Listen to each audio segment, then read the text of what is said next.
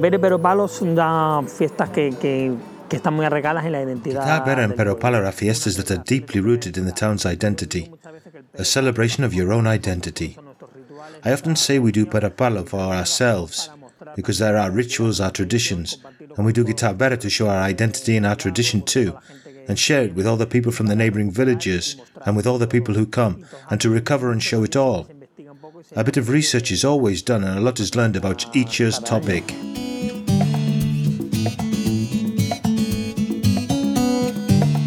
Tourism in Villanueva de la Vera. Smart tourist signs in audio format. GuitarVera.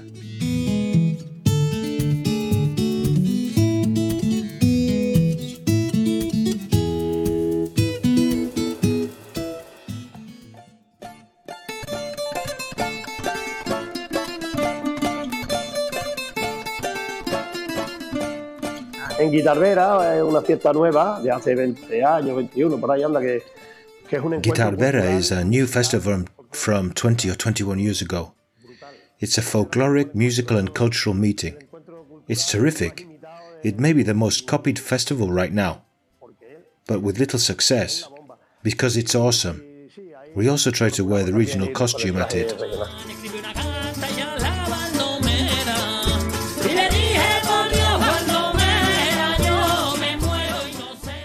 De qué Villanueva de la Vera is a town deeply rooted in folklore and popular culture, which is why they decided to celebrate a day of coexistence and meeting of the folkloric groups from the region every year, two weeks after Easter.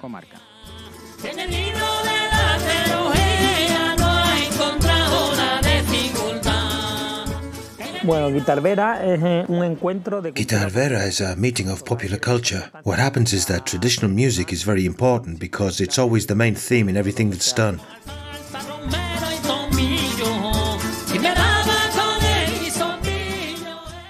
It is true that, given the size of the event, more and more groups from all over Spain take part every year.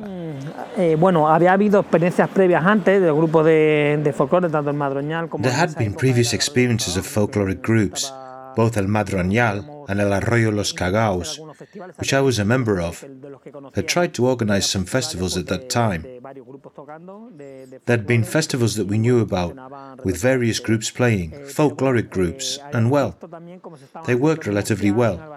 We'd also seen how they were being held in Murcia, in Albacete. They were holding simultaneous music festivals in various places and also taking care of that spontaneous part, which was what we, as people who were in folklore associations, were interested in. Above all, recovering the groups that were getting music from the towns in the area back, who were often older people who had no concerts, no stations, so you could motivate them to rehearse, to come here one day to a festival and enjoy it.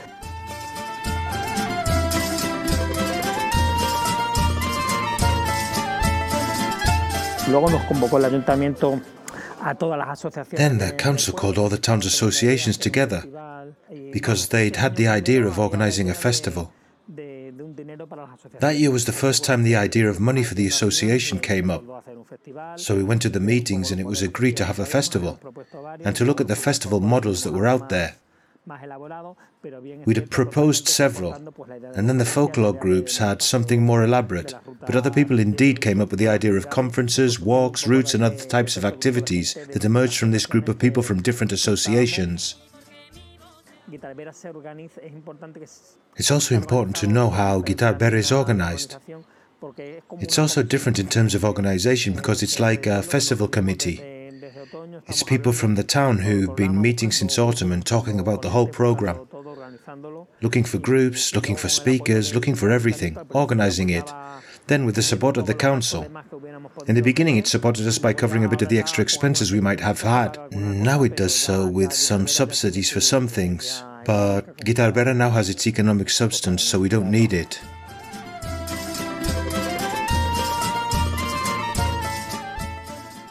The program follows a well established plan, completed as early as Friday itself. Empezó un domingo, solo un domingo. Pero It started on Sundays, only Sundays, but so many people were already coming on Saturday that they said, Such a nice party and nothing on Saturday. So, on Sunday, there's a musical circuit. And in each small square, they put on a group. You see one, then another. And on Saturday, they decided to do a cultural circuit in one square theatre, poetry, in another, a workshop on playing the cauldron, for example. And as I do theatre, I've been doing sketches for a few years now, and well, it's fun. It's a way of collaborating with the festival. El programa se repite eh, año tras año, más o menos la estructura. The program is repeated year after year using more or less the same structure. It starts on Friday around 8 or so, with some conferences. The program for the following day is presented. There are some conferences and speakers who talk about the topic chosen that year, and then there's a walk around where you go from the conference place to the square. And then people can do what they want spontaneously. Because the next day you have to get up early as the route starts at 9 o'clock. There are two routes, one by bike and the other on foot. There are usually 500 or 600 people and there's a stop to eat a sandwich.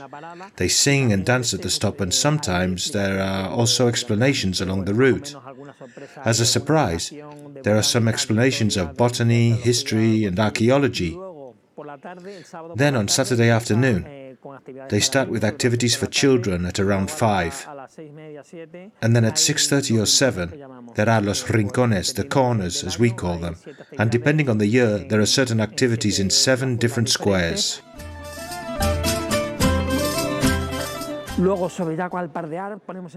Then there is El Pardear at dusk. We always put Pardear in the program because dusk changes depending on the date. A town crier is chosen, someone from the town who has some connection with the topic that's been chosen that year. And what they do is they make a proclamation, a conference of 1 to 15 minutes, something more emotional that tells of experiences, personal stories, looking for people to connect with the experience that this person has in the subject stated. Then there's usually a concert. There's a moment at midnight that has recovered a long standing tradition, which was the carretillas, which are many fireworks there, in the square for people to pass underneath. And people really like it. The fact that it's participatory gives it a nice touch, especially for the kids. And then we have been doing another Electro Jota concert after the carretillas at 12.30 for several years. This year we've done rap. Then the kids from the town who did rap were doing a repertoire with a more traditional music base, which would be more for young people. On Sundays, it used to start with uh, an historical walk while explaining curiosities and anecdotes from the town and historical data. But now, due to overcrowding, it's no longer possible to do so. So it starts directly with performances by the groups. The square and its surroundings are decorated with elements relating to the topic. Workshops or mini workshops are held, and an exhibition everything we can get out of the topic. Y luego, pues bueno, el programa acaba finalmente en Guitarvera con. The program finally finishes with the bands. They start from 12 to 2 or something like that, 11:30 to 2:30 to 3. They're playing simultaneously so that people go to see one group for a while, then they go to see another and go for a walk around the town. And that's when the crowds are at their peak. It's the main moment. Then it's more spontaneous. The groups go to eat, people stay for a quiet party, and at 6 or 7 in the evening the raffle is held, which is the last event. Every year a guitar and a Manila shawl are raffled off. En el alto de la madroñera escribe una carta y a la- Each year there's a specific topic related to the rural world and culture. It becomes the main theme of the festival music, exhibitions, talks, hiking, and trails, and always under one premise spontaneity. It's very participative, and that's the main characteristic. We set up corners for impromptu performances. Some people come almost every year on their own to interact with the people. And a lot of care has been taken with the emotional part. So, separate from that magical atmosphere that's created when you end up meeting people and playing music, as I said, traditional music is about codes. You end up sharing those codes, getting to know them, and enjoying them. Este año tuvimos el, el, el, el, domingo, el domingo en la actuación. We were at the Chilumi and Friends performance on Sunday, the group I have with my partner, Lumi and Friends. So I put several microphones in place, and everyone who wanted to get up to play and sing with us could. We had everything more or less under control a guitar and a lute to have a firm bass, and we spent seven hours playing without stopping because the atmosphere was great. Suddenly there would be a rumba, there were kids who would rap, and then when we had moved away from the traditional music, we would always come back with a jota or something to get people dancing and back on track.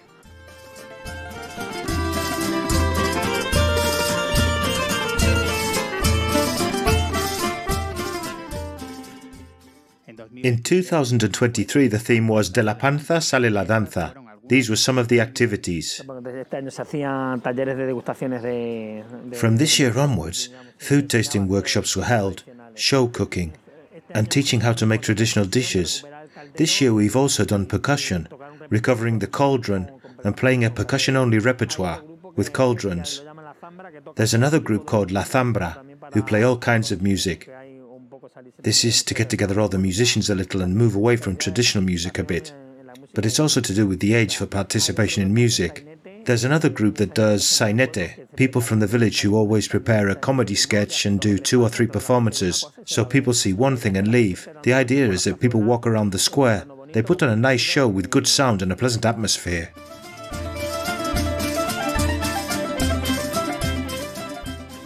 In short, the most crucial factor once again is coexistence between all the people who come, both locals and visitors, to highlight the value of an intangible heritage such as traditional music, folklore, and culture.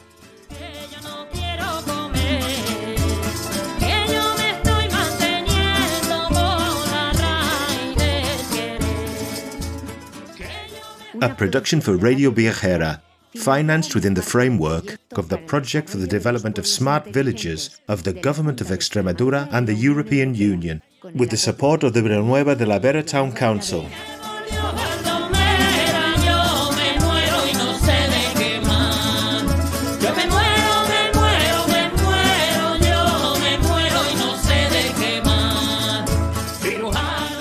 Chuchi Tamara has taken part in this episode. You've heard the song El Alto de la Madroñera by El Efecto Verdolaga.